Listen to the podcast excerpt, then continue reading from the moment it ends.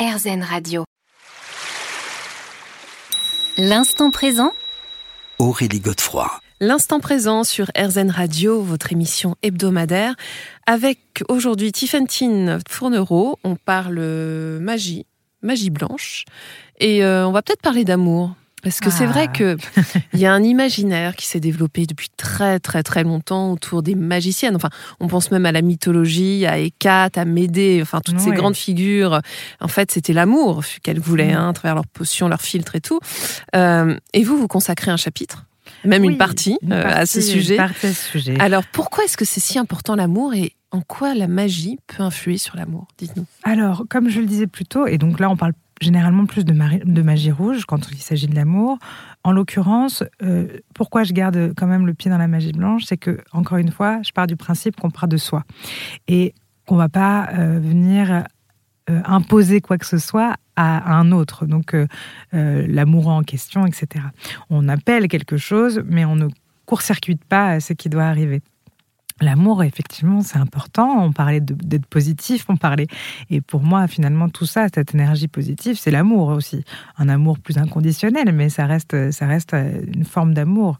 Euh, alors, l'amour romantique, oui, il a une place aussi. Euh, je pense qu'il contribue, en tout cas, pour la- pour, pour l'avoir observé, pour l'avoir vécu, à un équilibre aussi et à un besoin d'épanouissement. de pouvoir partager avec quelqu'un quand même, c'est c'est toujours mieux.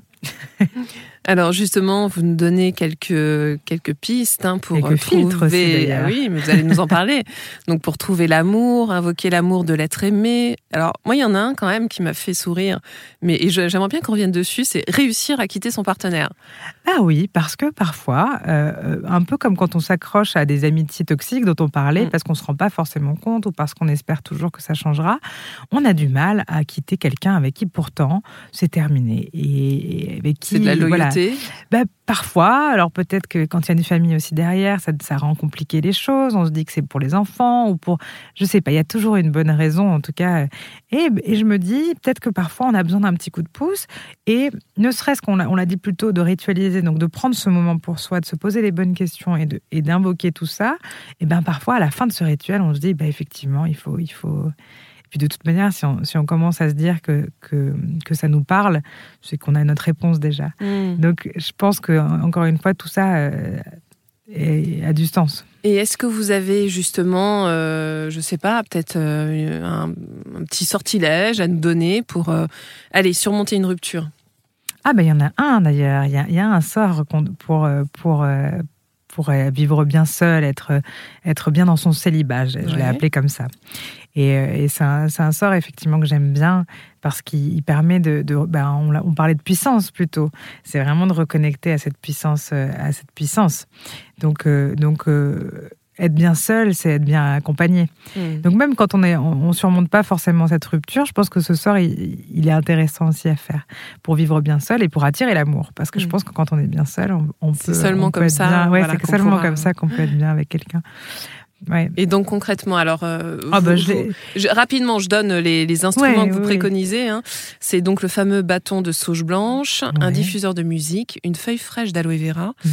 une cuillère à café d'huile essentielle de lavande, parce que c'est vrai qu'on n'en a pas parlé des huiles essentielles, mais c'est Bah, important. c'est important. Et puis surtout, c'est important parce qu'il faut vraiment euh, être très, très au fait de la posologie, de comment on s'en sert, parce que c'est très puissant et, et on fait pas n'importe quoi. Moi, je suis enceinte en ce moment, par exemple, je peux pas m'en servir. Donc, il y a plein de rituels attention. que je suis obligée de, de- de transformer, de, de changer un petit peu parce que je m'en sers pas, Mm. je m'en sers pas dans cette période. Donc on a besoin aussi de la tamée, d'une bougie, d'une bougie jaune, d'un couteau de cuisine, une grosse cuillère et des allumettes. Alors, qu'est-ce que vous faites avec tout ça pour qu'on profite de notre célibat? Ça m'intrigue. Non, bah alors achetez le livre parce que tout est tout y est consigné. Il y a toute une il y a toute une démarche, tout un tout un une tout un cahier des charges à suivre. Mais en tout cas, euh, tout ce que je peux vous dire, c'est que c'est vraiment en lien avec votre biologie, avec votre rythme, votre fr- fréquence cardiaque, avec les endorphines. Bah, hein, là, ça va tout permettre un- voilà, de libérer il y a tout, le ça. rapport au corps, effectivement. Souvent, souvent d'ailleurs, je, je mixe un peu les deux. Euh, Il y, a, il y a- il y a toute une une partie plutôt méditative, visualisation, et toute une partie assez, enfin, se servir justement du pouvoir de ces, de ces pierres, du pouvoir de ces plantes pour, euh, pour aussi euh, calmer un rythme cardiaque, euh, soigner quoi. Hmm. Donc il y, y, y, a un mélange des ouais, Il y a un subtil en fait, oui, mélange et une approche en fait qui est quand même très délicate. on, des... dire, ouais. on se retrouve dans quelques instants pour la fin déjà de cette émission. Oh. L'instant présent. Aurélie Godefroy. L'instant présent sur RZN Radio, votre émission hebdomadaire. On se retrouve pour la dernière partie déjà de cette émission avec Tiffentine Fournereau qui nous parle de sa Bible de la magie blanche. Alors, Tiffentine, je voulais qu'on termine par un aspect qui est finalement euh, lié depuis la nuit des temps à la magie. C'est le monde de la nuit, de mhm. l'obscurité. Il se passe beaucoup de choses. Hein. Euh, alors, vous donnez des conseils dans votre livre, déjà au niveau euh, de la santé, du bien-être par rapport au sommeil. Hein, pour retrouver le chemin du sommeil. Alors, on va pas dévoiler euh, les rituels maintenant, mais est-ce qu'il y a des objets, des, je pense aux pierres, qui peuvent nous y aider? Bah, les pierres, les pierres sont toujours un outil euh, pour le, pour le sommeil, effectivement. Euh, les huiles essentielles aussi, beaucoup avec un diffuseur, par exemple. Il y a des huiles essentielles qui calment, etc. Qu'on peut mettre aussi par en, exemple. La lavande, l'orange, l'orange douce. Euh, il, y a, y, a, pas mal de, d'huiles comme ça. Moi, c'est celle dont je me sers le plus, mais il y en a d'autres qu'on peut, on peut mettre, par exemple, sur son oreiller ou en diffuseur, vraiment dans, dans, la pièce. ça aide à, voilà, à s'apaiser. Mmh. moi, je, je, préconise toujours la méditation avant de se, avant de se coucher. Hein. C'est toujours un, bon moyen de, de, hop, de relâcher. Et on pour parler de ce monde un peu, on va dire, onirique, euh, j'appelle aussi beaucoup à la communication par les rêves. Alors, euh, racontez-nous comment ça se passe parce que parce qu'on peut avoir des messages. Euh, on n'a pas parlé de ce, pan médiumnique dont on, a évoqué un peu plus tôt, mais moi j'ai commencé en tout cas tout ça, toute cette approche-là avec des rêves prémonitoires quand j'avais 4-5 ans. Euh, et puis des, des, rêves messages. Donc ce ne sont pas des rêves lucides. Moi, c'est pas tout à fait ma spécialité de parler de ça. En revanche, j'ai des amis qui sont très spécialisés là-dedans. Moi, je pars du principe que euh, le rêve peut être un moyen de communication avec le monde subtil euh, d'une façon très douce, parce que ça fait peur aux gens souvent. Et on parle, on parle beaucoup de, dons. Moi, j'aime pas trop parler de dons. Je parle plutôt de facultés. Oui, mais le tout, c'est d'être réceptif, en fait. Oui, complètement. Et, et, je pense que quand on a envie, en tout cas, de, de, de, de rentrer en communication par exemple, avec un défunt ou j'en sais rien. Euh, le rêve peut être un moyen efficace de, de, de ça, et puis même d'avoir euh, même des peut-être des, des, petites visions de l'avenir, des petites choses euh, comme ça, d'appeler un petit peu par le rêve. Mais est-ce qu'on peut se mettre en condition pour que ça arrive? Complètement. Mais d'ailleurs, il y, y, a toute une partie de mon livre qui parle de ça aussi, de comment, de comment appeler euh, des messages en rêve. Hmm. Alors, la dernière partie de votre livre, et pour moi, c'est une des parties les plus intéressantes, c'est celle qui est liée à la spiritualité. Comment on utilise la magie pour la spiritualité? Parce qu'encore une fois, j'insiste là-dessus, la magie, c'est aussi une éthique.